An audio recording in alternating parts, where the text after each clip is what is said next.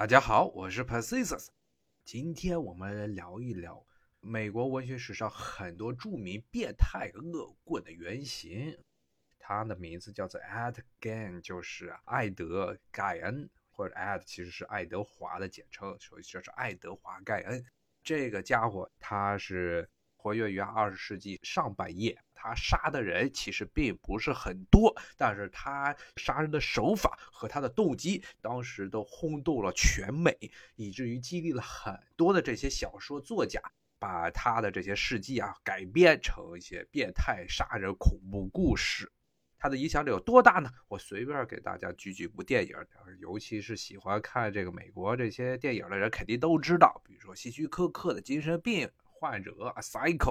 比如说像著名的《沉默的羔羊》里面也是变态杀人啊，然后呢还有一个，如果是大家对好莱坞这种 B 级片儿，特别是那杀的血肉模糊的那种片子感兴趣的话，可能都知道一个著名的经典系列电影，就叫《德州链锯杀人事件》。这些作品呢，像《沉默的羔羊》呀，像《德州链锯杀人事件》啊，包括这个《精神病》，它其实都是根据小说改编的。那么小说作者呢，都是活跃于二十世纪中叶的时候。这些作者呢，当时都是看过了这爱德华·感恩他的这些丰功伟绩之后，才激发出了创作的欲望，笔下饰演出了这么变态的杀人魔王。所以说，其实艺术是来源于生活的。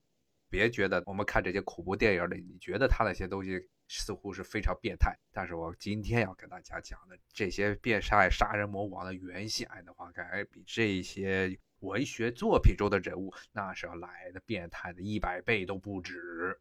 那么这个爱德华盖恩呢，我们先给大家简单的介绍一下他的这个经历。他呢，其实呢是什么都不是的这么一个人，是个 nobody。他是出生在这维斯康辛，就美国最北边一个这个鸟不生蛋的破地方的这么一个州，维斯康辛的农村，而且是维斯康辛其实也有一些大城市，不过他是生活在农村，而他爸呢又是一个典型的什么都不是的人，酗酒。虽然有一个农场，但是什么活都干不好，因为他老酗酒，所以干什么活最后都是半途而废啊。当过这个木匠，还当过这个柔皮匠，还去当过这保险的销售员，最后什么都一事无成。最后没办法，只能接着种地，回老家种地。他们在维斯康辛呢有一片农场，带着盖恩他妈，还有他一个弟弟亨利，这么几个人住在这农场中呢。他爸呢是什么事儿都不管，就只会酗酒。他妈呢也是一个非常变态的人。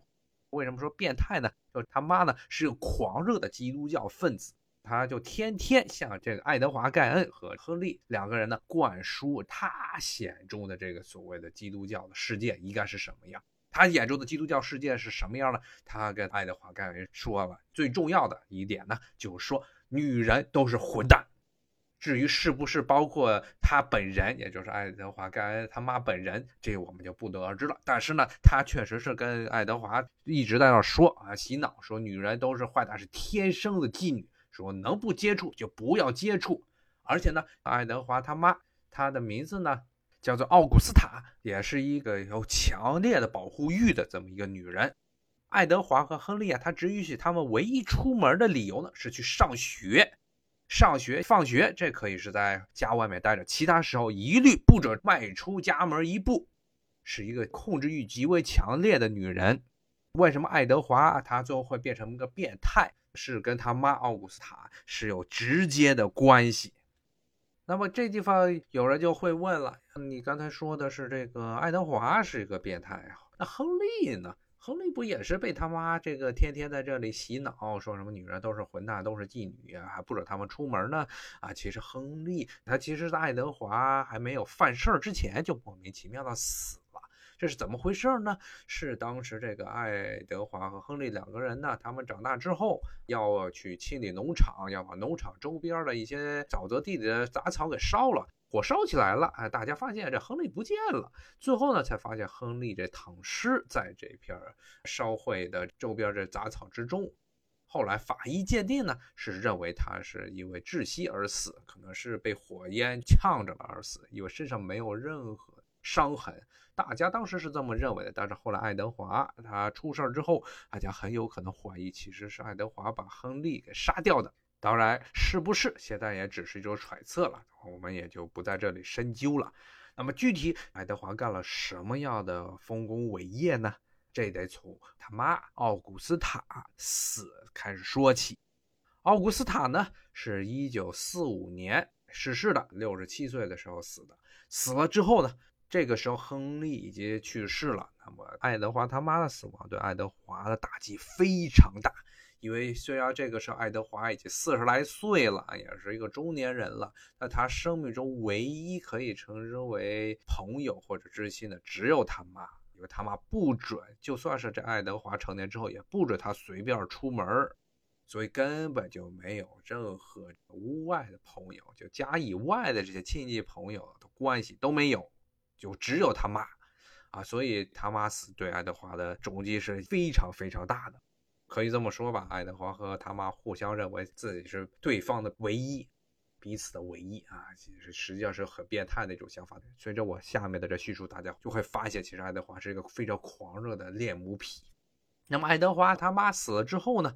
爱德华首先干的第一件恐怖的事情呢，就是他并没有把他妈真正的归葬。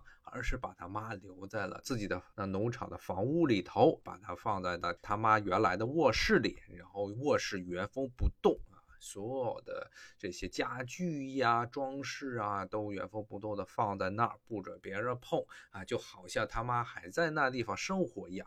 注意啊，唯一不同的时候，这里面是要躺着的，不是一个活人，而是一个死人呢，很快就被木乃伊化了，成了一具木乃伊尸体。后来的人可能分析是从这个时候开始，爱德华就表现出了很强烈的这种恋尸癖，还有包括食人，他是不是跟他妈一起睡过觉，跟他妈的尸体一起睡过觉，我们现在都无从知晓了。那么爱德华他母亲死的时候呢，他的爸也早因为这个酗酒过量而死掉，所以当时呢，他其实是很长一段时间内是接受了政府的救济，因为其实他这个人是什么都不会的人，所以是联邦政府对他有一定的救济。这么一个一事无成的人，如果他就这么活下去了，默默无闻的活下去，死的时候也就是在维斯康星那鸟不生蛋的地方，啪死掉了，也就成了历史上一个默默无闻的小人物。但是他并没有这么默默无闻的死去，至少是在他死之前出现了很大的这么一个逆转。那么这个逆转呢，是从什么时候开始的呢？其实大家很晚才知道他的在自己的这间小屋里究竟干了些什么奇葩的事情。就是这个小人物，大家都觉得他是小人物，但其实是在他那小木屋里干了很多令人 毛骨悚然的事情。那么大家是怎么发现这些毛骨悚然的事情呢？